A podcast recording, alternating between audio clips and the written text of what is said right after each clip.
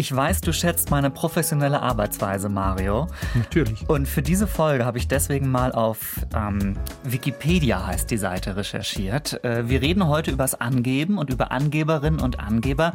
Und laut dem Wikipedia-Wörterbuch sind Angeber Personen, die ihre eigenen Leistungen freiwillig und unaufgefordert in den Vordergrund stellen. Äh, unaufgefordert finde ich besonders schön irgendwie. Äh, manchmal geht es aber beim Angeben nicht um Leistung, also um das, was jemand kann, sondern um das, was man hat. Die dollste Karre, das schönste Haus. Äh, was gibt's noch? Die schönste Uhr. Ja, die dickste Uhr. Übrigens auch so eine Sache, die ich einfach nicht verstehe, ehrlicherweise, wie man so mit Uhren äh, irgendwie angeben kann. Wirklich beliebt sind die meisten Angeber ja nicht, aber wir beide, Mario und ich, wir mögen Angeber schon. Das werdet ihr merken in dieser Folge. Jedenfalls Angeber Tiere, die sind nämlich wesentlich liebenswürdiger als angebende Menschen.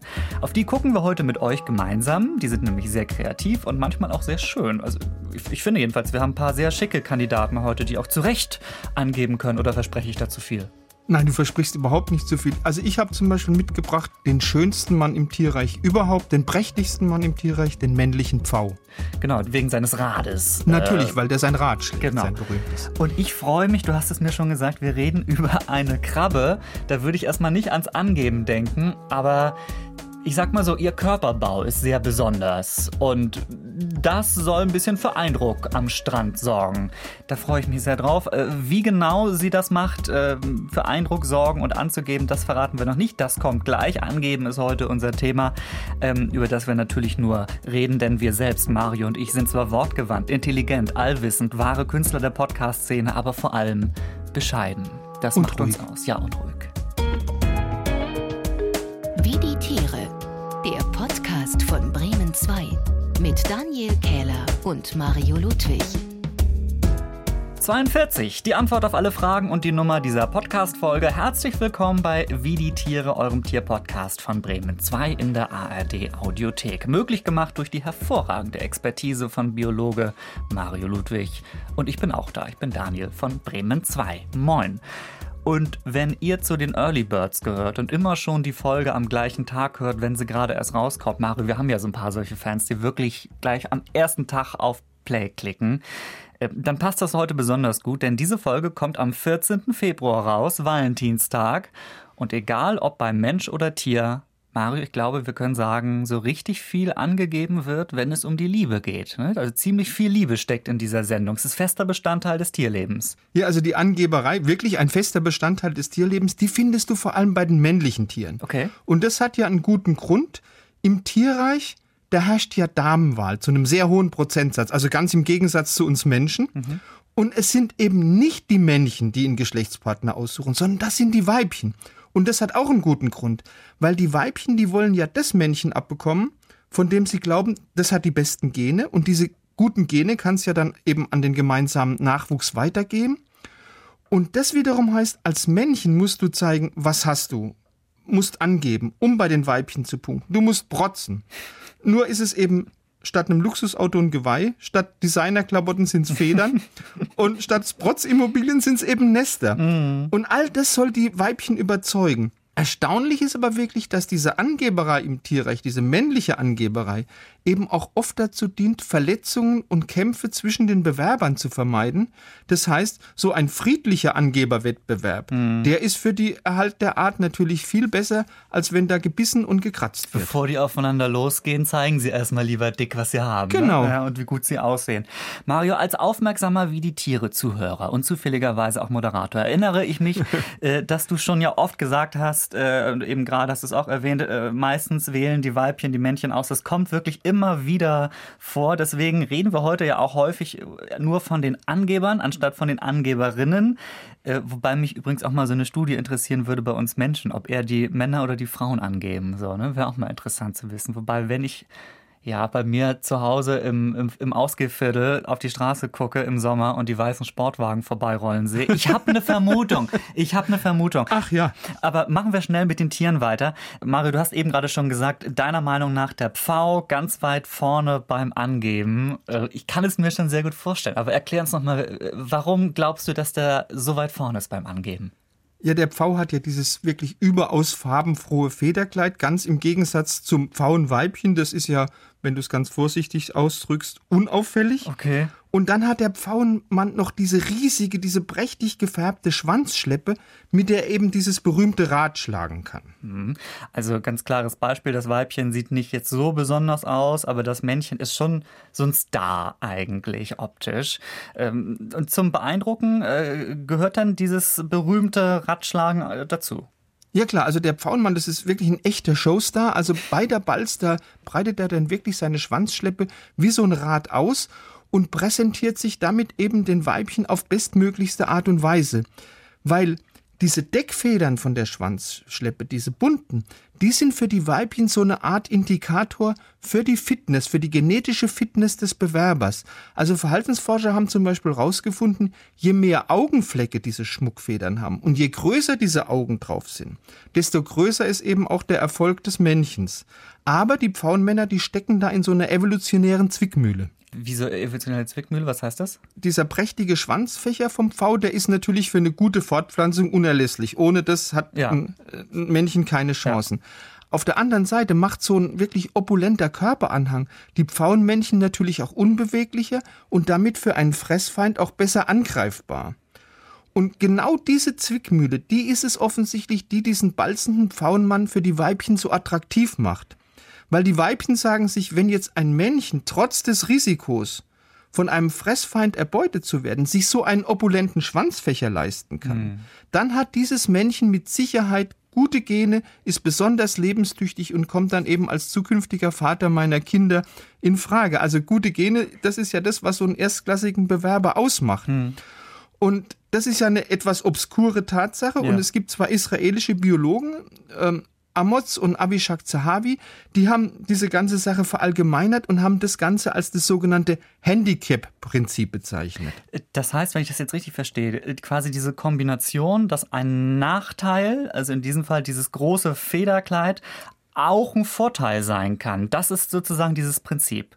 Ja, genau das ist es. Also dieses Handicap-Prinzip beschreibt also die Tatsache, dass der, der ein Handicap hat, also einen Nachteil hat und trotzdem den Wettbewerb mit seinen Konkurrenten erfolgreich übersteht, dass der von seiner Umwelt, in dem Fall also von den Weibchen, als gesund, als kräftig, als potent äh, wahrgenommen wird und deshalb eben auch ausgewählt wird. Das heißt, die Weibchen die fahren also, oder man muss eher sagen, die Pfauenweibchen, die fahren jetzt nicht nur um der reinen Schönheit willen auf attraktive Männer ab, ja, die, äh, sagen wir mal, ein überflüssiges männliches Statussymbol haben.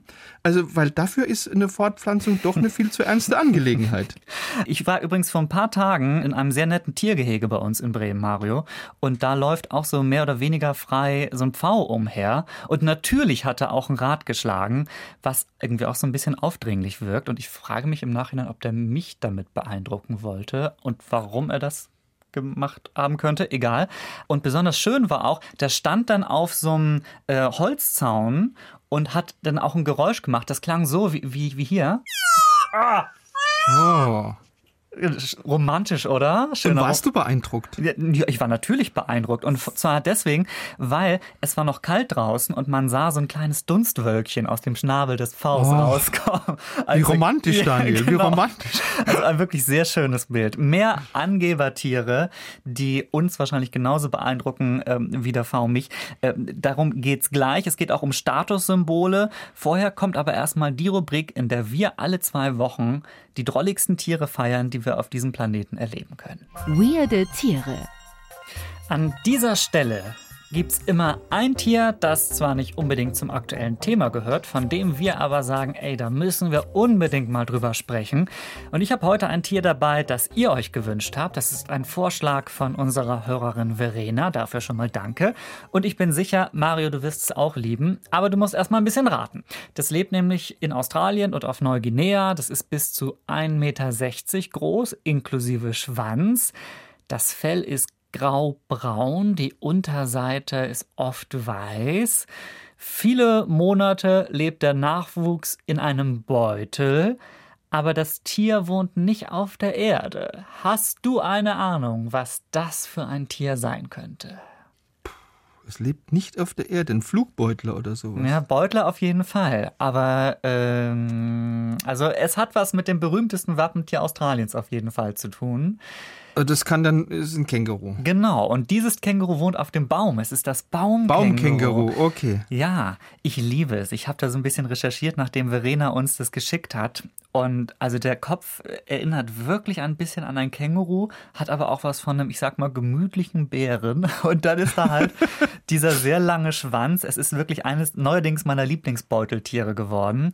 Und ich habe, also ein bisschen habe ich recherchiert und tatsächlich, es kommt aus der Familie der Kängurus, aber Baumkängurus haben sich eben nochmal deutlich anders entwickelt. Zum Beispiel haben sie auch so lange gebogene Krallen, damit sie sich gut äh, oben festhalten können an Ästen und so weiter. Und sie springen ja auch wirklich von Ast äh, auf andere Äste, von Baum zu Baum und kommen auch meistens nur nachts runter. Finde ich ein schönes Bild. Es wird nachts, ja, die Baumkängurus kommen ja. von den Bäumen. Und äh, ich glaube, Fortpflanzung und Futtersuche machen sie manchmal auf dem Boden. Hast du schon mal gesehen? Nein, ich habe noch nie eins gesehen, davon schon gehört, aber noch nie eins gesehen, auch noch nicht mal ein Bild gesehen, ehrlich gesagt. Wir müssen mal vielleicht in den Zoo Frankfurt, weil ich glaube, äh, dort gibt es welche. Es gibt nicht viele davon. Ähm, und ich habe auf der Seite vom Zoo Frankfurt gesehen, da haben sie es folgendermaßen beschrieben.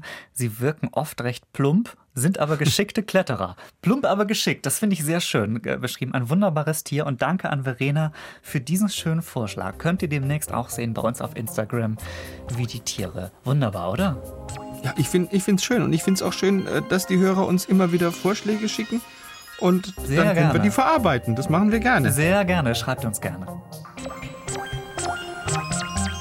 Angeberei bei uns Menschen gibt's ziemlich oft und funktioniert nicht nur mit Fähigkeiten, sondern auch mit Statussymbolen. Ich habe vorhin die weißen Sportwagen erwähnt, wir haben uns schon eben über die dicken Uhren ausgelassen, Mario. Aber wie ist es bei den Tieren? Also die haben jetzt nicht ein dickes Auto oder eine dicke Uhr. Ja, aber es gibt da auch Statussymbole, zum Beispiel bei den Winkerkrabben. Du ja. hast ja vorhin schon erwähnt. Das sind die, wenn, ja. Wenn Winkerkrabben winken, dann wollen die eigentlich nur eins, sechs natürlich. Mhm. Also die Winkerkrabbenmänner natürlich. Mhm. Und das hat was mit der Größe von den Scheren zu tun, die diese Winkerkrabben haben. Die Winkerkrabbenweibchen, die haben wie alle anderen Krebse auch zwei völlig normale Essscheren. Beim Männchen sieht es ganz anders aus. Da ist eine Schere ganz gewaltig vergrößert. Also die ist viel zu groß, damit die damit essen können, damit die damit Futter aufnehmen können. Und diese wirklich monströse Riesenschere, die macht also fast die Hälfte vom Körpergewicht aus die dient der Balz. Also was mhm. bei uns Menschen ein Porsche oder eine Rolex ist, das ist bei Winkerkrabbenmännchen die Winkschere. Weil die wird dann also als farbenprächtiges Statussymbol ganz kräftig hin und her geschwenkt und die soll natürlich dann eben die Weibchen beeindrucken. Also äh, sitzt dann da so eine äh, Winkerkrabbe am Strand und zeigt mal, ey, guck mal, was für eine große Schere ich hier habe. Oder wie läuft das ab? Äh, fast. Also die leben ja in der Gezeitenzone, in den Tropen und die kommen, wenn Ebbe ist, aus ihren Wohnhöhlen raus, sitzen dann vor ihren Wohnhöhlen und dann schwenken die diese Winkscheren hin und her, um eben ein Weibchen auf sich aufmerksam zu machen. Und die Weibchen stehen auf beides. Die stehen auf große und bunte Scheren auf der einen Seite, mhm. aber sie stehen auch auf Männer, die kräftig winken, ja.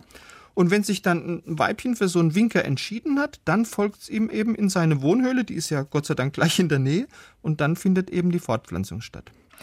Das ist also nicht der Wink mit dem Zaunpfahl, sondern der Wink mit der Megaschere im Prinzip. Erinnert mich aber auch so ein bisschen wie auf dem Flughafen, Mario. Wenn so ein Flugzeug so, so rangewunken wird irgendwie, ja, da wird ja in diesem Fall das, das Krabbenweibchen in die Höhle gewunken. Ist die Schere nur dafür da, dass das riesig aussieht und die Weibchen beeindrucken soll oder steckt auch irgendwie noch mehr Sinn dahinter? Nee, diese Riesenschere, das ist ja nicht nur ein Sexsymbol, sondern die hat wirklich auch noch eine andere Funktion. Die wird bei den Kämpfen zwischen den Männchen, die in Konkurrenz stehen, als Waffe eingesetzt. Und da arbeiten die Winkerkrabbenmännchen auch oft mit Attrappen, weil es passiert schon mal öfters, dass ein Männchen bei diesen Rivalenkämpfen diese Balzschere verliert, die wird ihm einfach von einem Konkurrenten abgezwickt. Aber die Männchen, die haben eine sehr gute Regenerationsfähigkeit und die können diese verlorene Schere wieder nachbilden. Mhm. Jetzt gibt's aber Männchen, die bilden jetzt keine identische Schere nach, sondern die produzieren so ein Billigimitat. Diese neue Schere, die sieht zwar groß und furchteinflößend aus, aber das ist so eine Art Leichtbauweise, die ist viel zu schwach, um dann später auch wirkungsvoll als Waffe eingesetzt werden zu können, ja? Aber jetzt irgendwie mehr nachbilden als diese Billigschere können sie nicht, dass sie jetzt irgendwie sagen, ey, wir wollen aber eine richtige Schere haben. Nee, dieses Billigimitat, das bilden die Krabben aus rein ökonomischen Gründen, weil die Bildung von so einer Attrappe, die kostet eine männliche Krabbe viel weniger Energie, als wenn sie jetzt eine neue, wirklich voll funktionsfähige Schere ausbilden würden. Aber natürlich bei einem Kampf nutzt dieses Imitat dem Männchen natürlich wenig.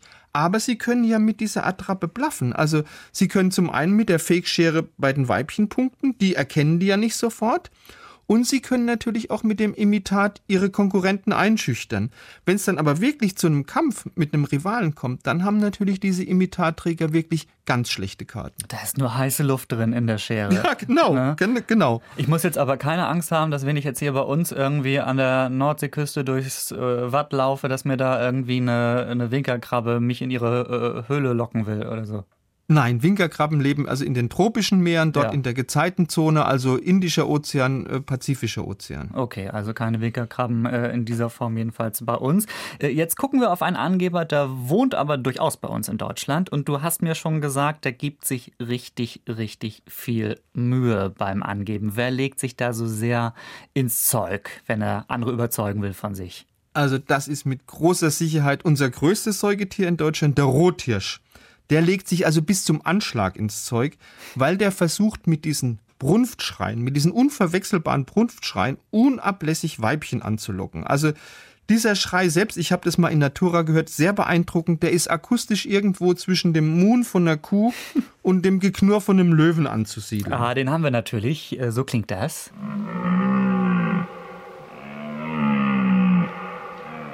Schön, oder? Ja, ist super beeindruckend. Also ich habe das mal live erleben dürfen bei einer Führung. Das ist schon sehr, sehr beeindruckend. Wow. Und das Ganze ist wirklich ein richtiges Spektakel mit mehreren Hirschen. Und bei diesem wirklichen Spektakel, da besetzen die älteren Hirsche ihren persönlichen Brunftplatz, also den Platz, den sie schon aus dem Vorjahr kennen. Und dann fangen die wirklich unablässig an zu röhren. Und dieses Röhren, das soll da nichts anderes heißen als, ey, guckt her, ich bin der Beste, ich bin der Tollste.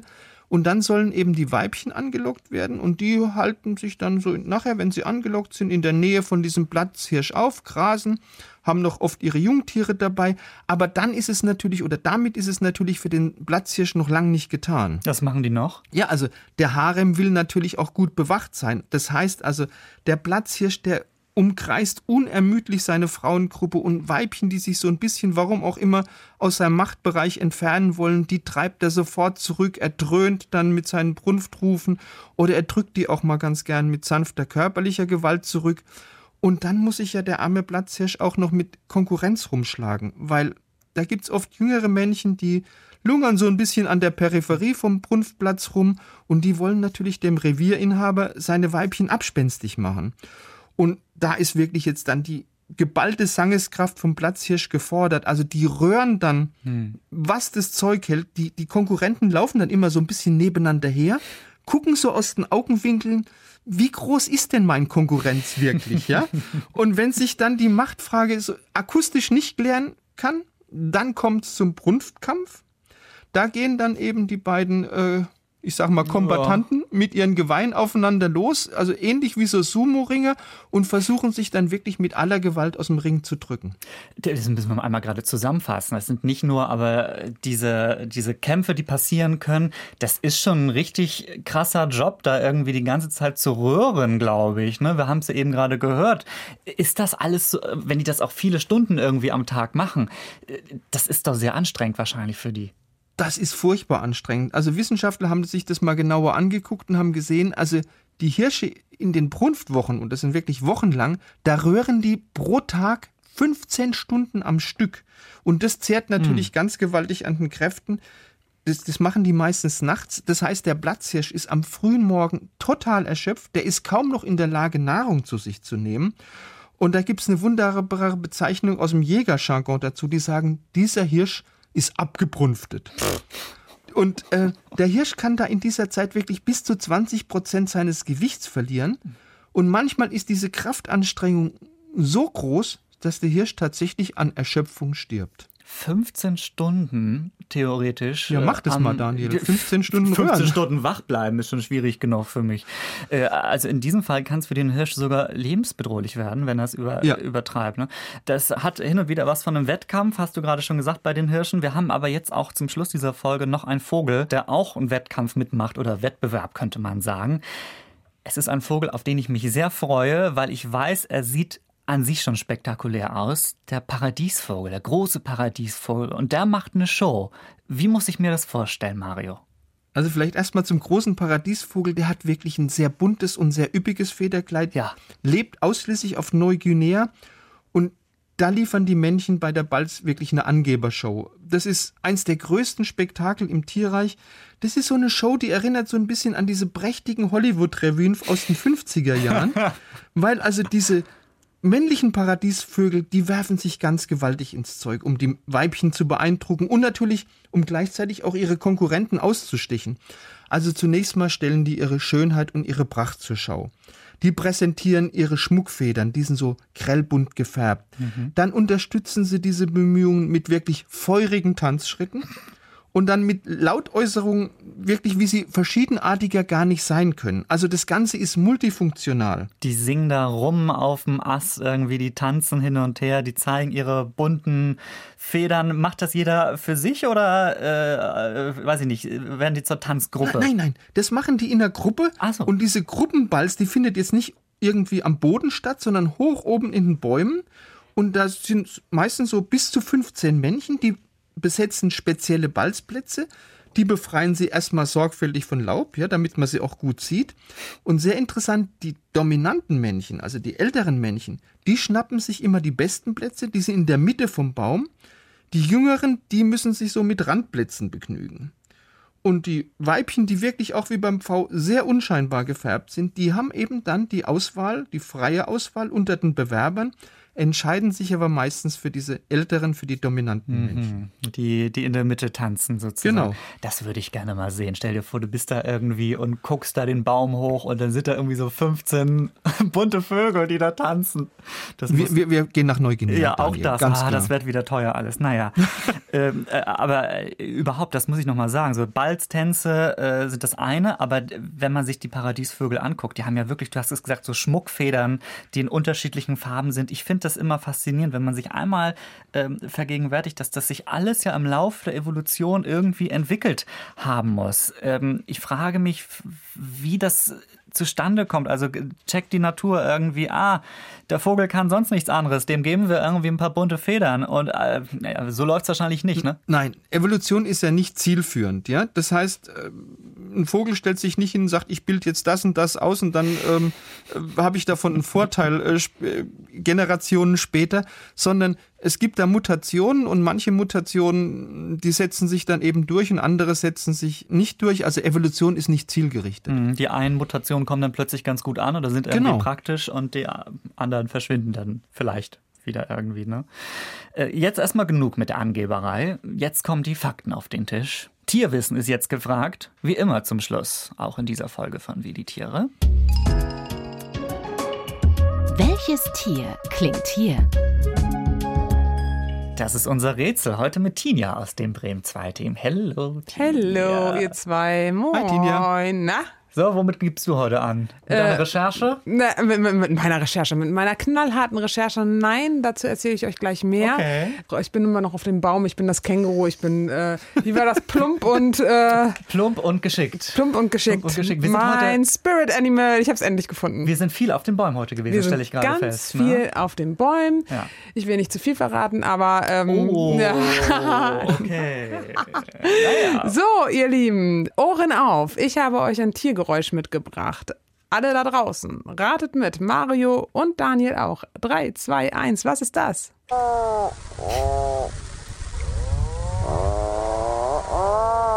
Das ist eine Kettensäge. Oh, immer sowas, was alles sein kann. Tinja.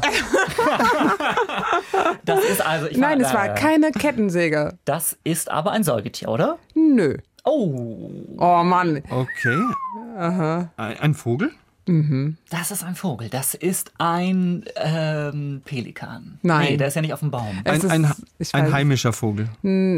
Ja, also ich wäre da gern zu Hause, aber ich bin da nicht Ist zu es Hause. nicht? Okay, also irgendwo, wo es Okay. warm ist. Nee, Okay. das andere zu Hause. Weiter im Norden. Ah, also ich, ich, ich liebe äh, Frankreich, eine- aber ich liebe auch Es ist Skandinavien. eine Schleiereule. Nein, es ist keine Schleiereule. Es ist eine Eule. Eine Schneeeule. Nein, Nee, wir hören es uns einmal nochmal an. Ja. Macht's nicht besser wahrscheinlich, aber wir hören trotzdem nochmal rein. Und dann gibst du uns einen Tipp. ja.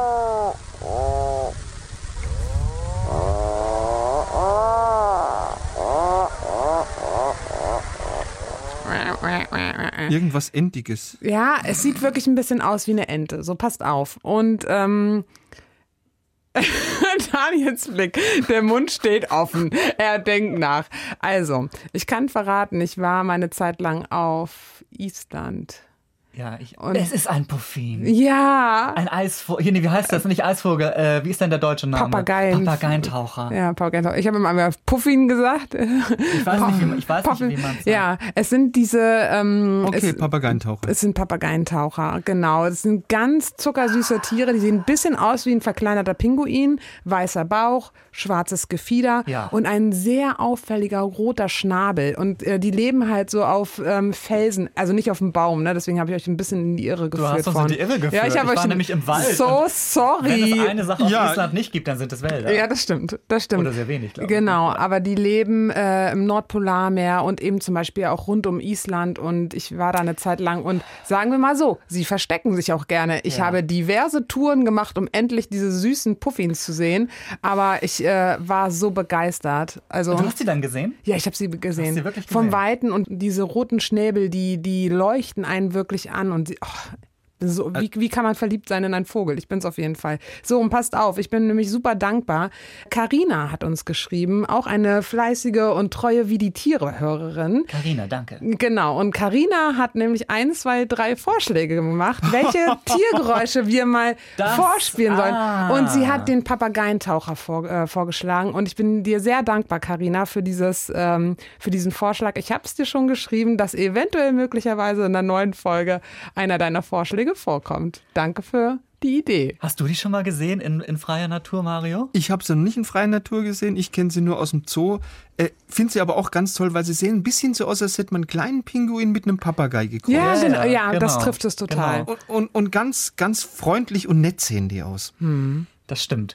Äh, äh, sie verstecken sich wirklich sehr gut. Ich war zweimal auf den Färöern und da sollen sie auch sein, aber man muss auf bestimmte Inseln gehen und das ist dann sehr kompliziert, sie zu sehen. So, und jetzt wisst ihr, wie sie klingen. Wenn du sie klingen. nicht siehst, dann hörst du sie vielleicht beim nächsten Mal. ganz bestimmt. Also, das war ein Punkt für Tina, Daniel. danke. Ja, ein Punkt für mich, der erste dieses Jahr. Vielen, vielen Dank und danke an Karina. Ja. Tschüssi. Ciao.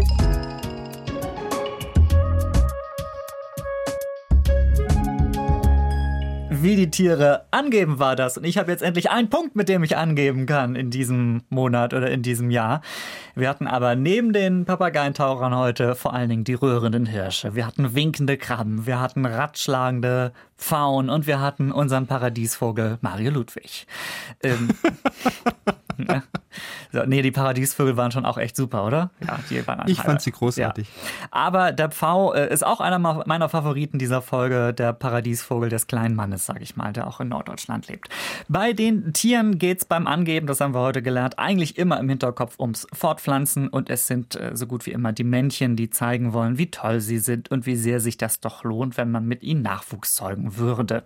Und wenn wir mal ganz ehrlich sind von dieser These zum Angeben und Prahlen und Machtgehabe, ist der Weg zu uns Menschen dann so weit nun wirklich auch nicht. Wir prahlen ziemlich oft werden manchmal so ein bisschen auch dazu gebracht. Ich habe noch so überlegt, auch so bei Vorstellungsgesprächen, da wird man ja eigentlich für, für so Job-Vorstellungsgespräche, da wird man ja eigentlich sogar ermuntert anzugeben. Und ich glaube, wir sind auch manchmal größere Angeber, als es uns lieb ist. Aber es ist ganz natürlich. Wir hoffen, euch hat diese Folge gefallen. Wenn es ein Tier gibt, das euch ultra begeistert, das total skurril ist oder wo ihr sagt, ey, das müsst ihr mal vorstellen, auf Instagram einfach eine Nachricht schreiben an wie die Tiere oder über das allgemeine Kontaktformular auf bremen2.de. Und solltet ihr ein äh, Tiergeräusch vorschlagen wollen, schreibt ganz groß das am Anfang rein, Achtung, hier kommt ein Tiergeräusch, weil dann sehe ich diese Nachricht und lese nicht weiter und gebe sie dann gleich an, zum Beispiel Tinja weiter. In zwei Wochen sind wir wieder da und dann schauen wir an einen Ort, da kommt man eher selten hin. Wir gehen nämlich nach ganz weit oben in die Luft, Mario, in die, in die Höhe. Wir fliegen ein bisschen. Wir fliegen ein bisschen. Äh, Das in 14 Tagen in der ARD Audiothek, auf Spotify, Apple Podcasts, bremen2.de etc. Und wenn ihr noch mehr von Mario hören wollt, äh, Mario, du warst äh, zu Gast in einem befreundeten Podcast, auf den wir auch schon mal hingewiesen haben. Das Flexikon von Enjoy vom NDR gibt es auch in der ARD Audiothek. Worüber habt ihr da gesprochen? Wir haben da über ein bisschen über Verhaltensbiologie gesprochen. Wir haben uns darüber unterhalten, wie kann ich denn bei einem Tier erkennen, wie es drauf ist? Wie erkenne ich, wie ist meine Katze drauf? Wie erkenne ich, wie ist mein Hund drauf? Mhm. Und wir haben auch darüber gesprochen, wie kann ich mich denn schützen, wenn ein Tier wirklich richtig aggressiv wird? Was kann ich da machen? Was ist da das Beste, was ich tun kann? Also das hört ihr in der ARD Audiothek beim Flexikon auch mit Mario zu Gast. Äh, in 14 Tagen sind wir, haben wir dann wieder ein Date. Bitte, liebe Leute von äh, Wie die Tiere in der Community, bleibt uns treu auf Instagram, äh, hier in der ARD Audiothek und wo auch immer ihr uns hört. Hat eine gute Zeit und wenn euch alles zu viel wird in dieser komplizierten Welt, dann fühlt euch einfach einmal von so einem Baumkänguru ganz doll umarmt und eingekuschelt. dann wird alles wieder gut. Tschüss. Ciao. Wie die Tiere, der Podcast von Bremen 2. Alle Folgen in der ARD Audiothek.